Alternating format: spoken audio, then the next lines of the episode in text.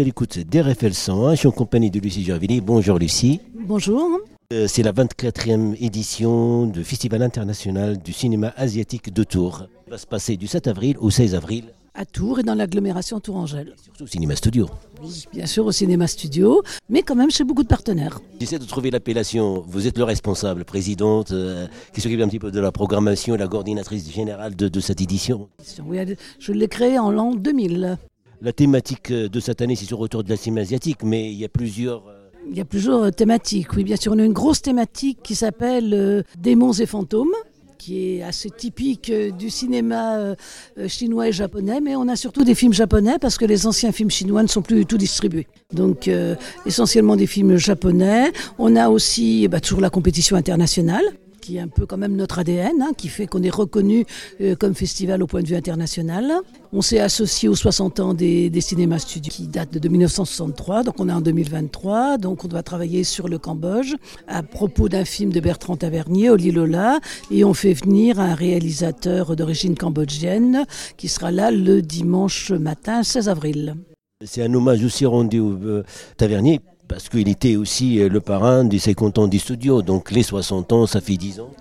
Et, il est parti. euh, Voilà, il est décédé l'an dernier et moi je l'avais beaucoup reçu quand même Bertrand Tavernier. Ça faisait l'occasion de faire plein de petits hommages quoi si l'on veut, tout en étant inscrit vraiment dans le cinéma asiatique. Son film il est toujours d'actualité, c'est, la- c'est l'adoption. Voilà l'adoption puis toutes les magouilles qui vont autour. hein. C'est un petit peu ça le film de Tavernier. euh, donc ça, ça n'a pas beaucoup changé et c'est quand même intéressant de faire venir un réalisateur cambodgien qui lui aura comme ça, euh, grâce à ce film, a eu l'occasion de retourner euh, dans son pays d'origine.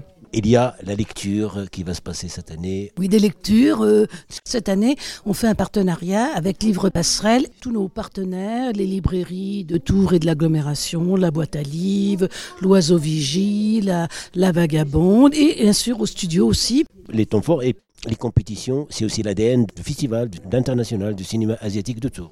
Le FICAT, c'est plus simple. hein. C'est notre ADN. Bah, c'est pour être aussi reconnu comme festival international.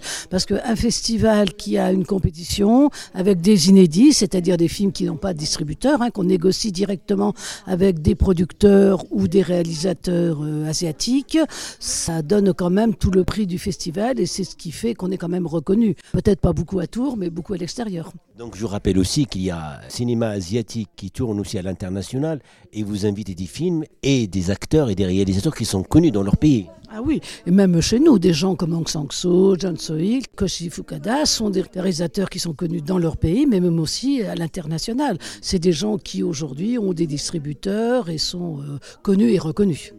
Il y a aussi l'exposition. À la Galerie Vessière, euh, sur des estampes japonaises, des images du monde flottant, des expositions au studio sur euh, les empreintes de poissons, la Jotaku, et sur le cinéma de genre coréen. Toute, tranche d'âge. On a pour les tout petits, pour les, enfants d'une dizaine euh, d'années. On a pour les cinéphiles avec Mizoguchi, avec le cinéma fantastique. on peut flirter avec le gore, même sur le thème de démons et fantômes, qui est un thème vraiment essentiellement japonais. Le 12 avril au Hall de Tours. Euh, Ça, c'est sur la Corée, parce que on a toujours beaucoup de cinéma coréen, on a des, beaucoup de relations avec des, réalisateurs coréens, donc on a déjà trois films coréens, une exposition, et il y aura une conférence faite par euh, l'école coréenne sur justement comment lire le, le cinéma coréen, quels en sont les codes. Et on va se terminer avec la rencontre, la table ronde avec la presse et le public.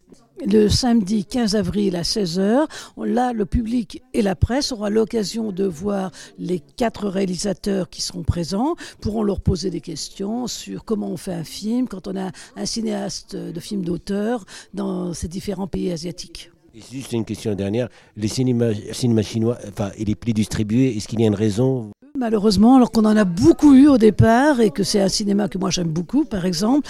Bon, on est un, festival qui n'a pas d'argent, il faut quand même le dire, donc on n'a pas de subvention. Et on pourrait avoir certains films chinois, mais ça coûte très cher. Honnêtement, très très très cher et on peut pas se le permettre. Moins de contact avec des réalisateurs parce que c'est un petit peu plus difficile quand même de nos jours pour les, les réalisateurs de films d'auteur. euh, C'est comme dans tous les pays, c'est quand même une période difficile et le Covid n'a rien arrangé.